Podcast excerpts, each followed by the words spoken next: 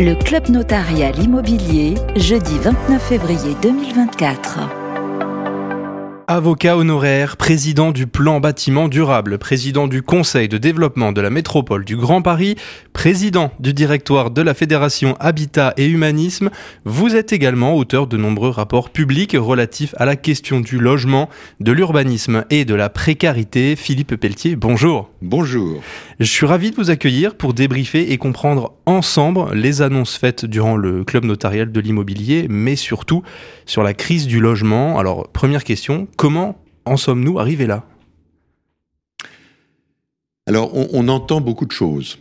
Euh, il y a une vision que je crois courte, qui est euh, de reprocher au gouvernement depuis quelques années d'avoir euh, euh, cassé le modèle immobilier en perturbant un certain nombre de ces facteurs, le, logement social, la capacité des acquéreurs de se financer, l'espace suffisant pour permettre aux promoteurs de se développer, etc. Euh, je crois que cette façon de voir, et puis, et puis euh, la, cessation d'une aide qui était euh, importante, favorisant l'investissement locatif dans le neuf, par la disparition du, Pinel.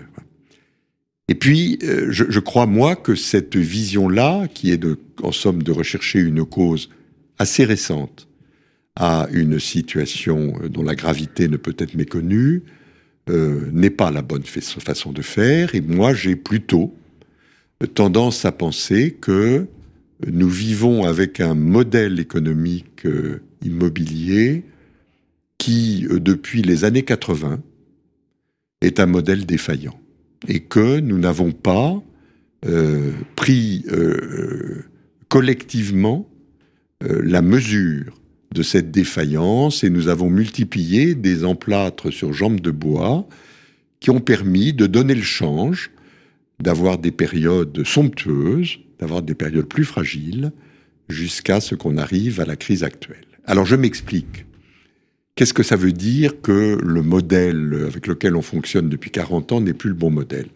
Mais parce qu'il est resté celui euh, que je qualifie d'excellent, qui avait permis au lendemain de la Deuxième Guerre mondiale de reconstruire et de construire la France. C'était un modèle dans lequel on avait pris des gestes clairs, qui étaient d'abord, il fallait un patron à cette action de reconstruction et de construction, et c'est l'État qui s'en est chargé. On était dans une organisation très verticale, beaucoup d'États, beaucoup de planification, euh, beaucoup de programmation, et euh, cette verticalité, elle nous conduisait à produire euh, des logements qui se ressemblaient, mais les besoins à satisfaire étaient si amples que tout le monde y trouvait euh, la bonne réponse. Et puis, on était à une époque où sévissait la charte d'Athènes, qui euh, nous avait enseigné avant la Deuxième Guerre mondiale qu'il fallait inventer ici des lieux d'habitat, là des lieux d'exercice professionnel, là des lieux de commerce et de culture. Et, ces modèles-là, mhm. ces modèles-là euh, sont arrivés à un certain terme euh, et ont fini par ne plus fonctionner dans les années 80. D'où l'invention par un gouvernement de gauche, Paul Quillès était à la manœuvre, en 1985 du premier dispositif d'incitation à investir dans le locatif neuf, donc de Quilles à Pinel, 85-2024, on a eu cette sorte de, euh, comment dirais-je, euh, cette sorte de perfusion mm-hmm. permettant euh, de boucler les opérations et les promoteurs y ont vu euh, une aide tout à fait puissante euh, et, on peut convenir que le profit social de cette aide était assez faible. Et puis on a surtout vu une grande disparité des besoins de logement. Là où il s'agissait dans la première étape de loger un ménage et deux enfants, mm-hmm. la famille type, vous savez bien quel est l'état de la société française, des toutes petites euh, familles, une femme seule avec un enfant, des familles recomposées beaucoup plus amples, des variations territoriales, des mouvements démographiques qu'il faut accompagner, bref, une grande diversité. Et moi je dis, on a raté le coche d'une décentralisation au moment des lois de fer de décentralisation, d'une décentralisation complète de la politique du logement pour que les maires ou les présidents d'intercommunalité deviennent les, vrais patrons du, logement et adaptent la règle nationale aux particularités locales et détiennent les ressources correspondantes. Et on a raté euh, cette stratégie de l'offre euh, un peu identique qu'on a voulu continuer à mener avec des objectifs quantitatifs de 500 000 logements, etc., etc., au lieu d'être dans une stratégie de la demande en partant des besoins différenciés euh, très euh, particuliers. Voilà. Et, et, je crois que notre euh, le mal qu'il nous faut vaincre aujourd'hui, mm-hmm. c'est cette, ce, cette sortie de crise. Elle ne se fera pas seulement par des moyens financiers remis à, à, disposition pour éviter des faillites. Elle se fera par une réorganisation puissante, profonde du modèle économique euh, et social de l'immobilier en France. Et justement, dans un dossier qui a été récemment publié chez nos confrères du Moniteur, vous dites qu'il faut justement, je cite, comprendre la crise du logement pour en sortir. Alors donc vous vous rapprochez un petit peu de la citation d'Albert Einstein qui dit que pour un problème créé, il ne peut être résolu en réfléchissant de la même manière qu'il a été créé. Mais alors justement, comment fait-on pour faire comprendre aux experts cela, mais aussi pour faire comprendre et prendre conscience de tous ces enjeux au grand public? Alors je crois que le, je crois que le public, comme vous dites, il a compris les difficultés. Euh, le sujet logement n'a jamais été aussi haut euh, dans les préoccupations euh, des, des Français. Euh, ils voient que la machine de l'accession est en panne, euh, parce que les taux d'intérêt obligent à avoir des surfaces moins importantes. Euh, ils euh, constatent que les besoins particuliers sont mal satisfaits par les réponses générales qui sont proposées.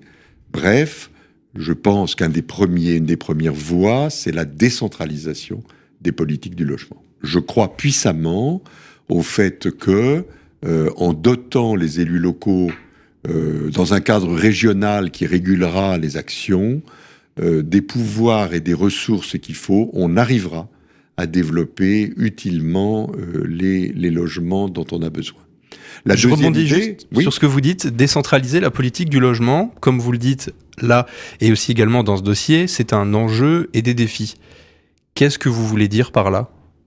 Ben, L'enjeu, le, c'est est-ce que euh, en, en, décentralisant, on va continuer à produire des logements, sachant que beaucoup de maires ne sont pas des bâtisseurs?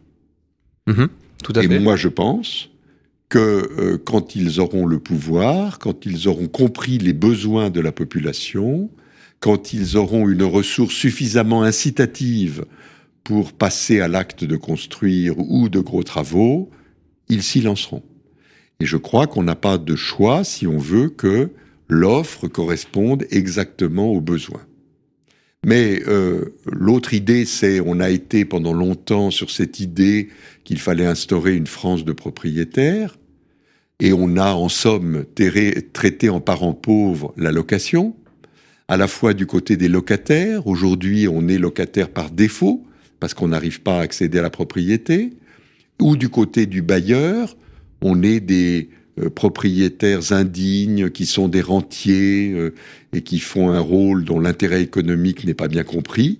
Il faut revoir complètement cela, remettre de la considération dans ce modèle et euh, un peu à l'allemande, faire en sorte qu'on puisse être durablement locataire d'un logement où on a la sécurité de pouvoir rester, et que dans l'autre face, on favorise ce que ne faisaient pas les régimes du Quilles au Pinel pendant tant d'années, qu'on favorise l'éclosion de vrais investisseurs qui sont des producteurs d'un service, celui du logement, bref, des entrepreneurs du logement locatif. Et il faut dans le même temps, euh, en confortant la situation des locataires, faire en sorte que la fiscalité favorable qui pourrait accompagner les futurs bailleurs euh, euh, soit assortie d'un encadrement des loyers fait non pas par les villes comme on le fait aujourd'hui, mais fait de manière paritaire, comme en Allemagne, par les représentants des bailleurs et des locataires qui sauront définir les euh, loyers euh, euh, plafonds de marchés locaux. C'est cela que je crois bienvenu. Et puis la relance, mm-hmm. elle va se faire par des incitations plus fortes de la rénovation énergétique des logements énergivores qui sont actuellement en location. Il faut impérativement que les bailleurs puissent amortir de façon accélérée le coût des travaux. Vous pensez que ça, ça peut être justement on a vu les annonces de Guillaume Casbarian, le nouveau ministre euh, chargé du logement par rapport aux prêts hypothécaires, prêts in fine. Est-ce que pour vous, justement, euh, de gérer ces logements euh, avec des DPE classés G ou F, des DPE négatifs, est-ce que c'est peut-être plus important que de s'accorder dans un premier temps sur l'attribution des nouveaux prêts, de proposer des nouveaux types de prêts qui existent au final un petit peu déjà? Ben, je crois que les, deux sujets euh, doivent être menés de front. Euh, on sait que euh, la rénovation énergétique du, parc locatif énergivore ne se fera pas seulement à l'aide de ma prime rénov.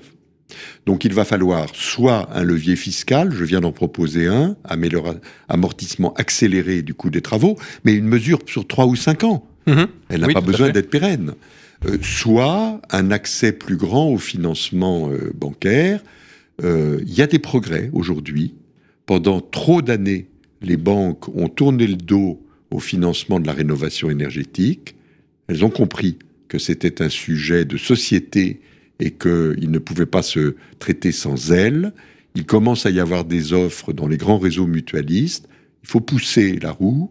Il faut notamment assez vite avoir un financement des copropriétés permettant par un prêt collectif de faire en sorte que l'habitat collectif euh, puisse être rénové.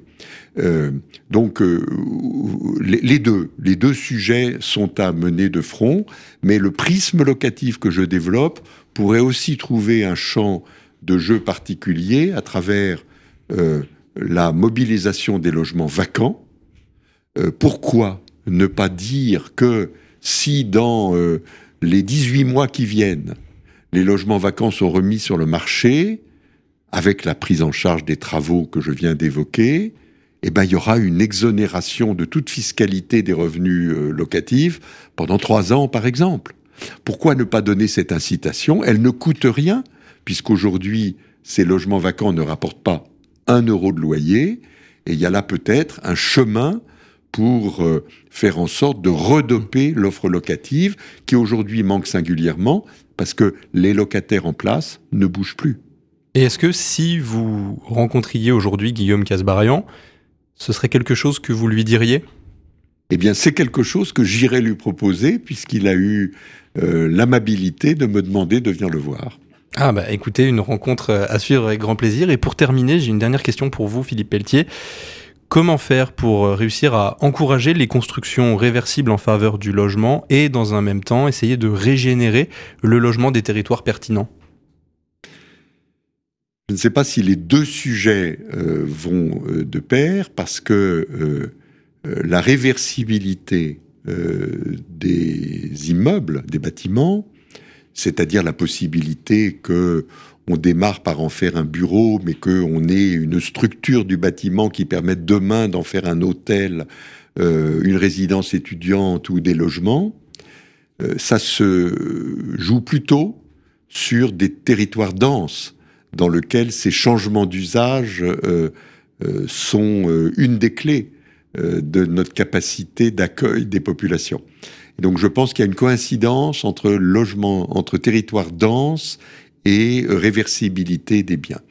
Mais euh, euh, ce qui est en revanche un sujet qu'on n'a pas encore évoqué et que je veux d'un mot traiter, c'est qu'il faut que la sortie de crise, elle ne néglige pas le logement des plus fragiles d'entre nous et que l'on continue nos efforts euh, soit pour inciter des bailleurs à louer solidaire en consentant des loyers bas pour accueillir des personnes fragiles, soit à construire des pensions de famille pour accueillir les plus cabossés d'entre nous qui, moyennant un tout petit loyer, reprennent goût à la vie et se réinsèrent euh, dans, dans la société, euh, euh, soit si le projet qui a été énoncé d'ouvrir les critères SRU au logement intermédiaire se produit, que l'on mette en, balance équilibrée la production de logements intermédiaires et corrélativement la production de logements très sociaux.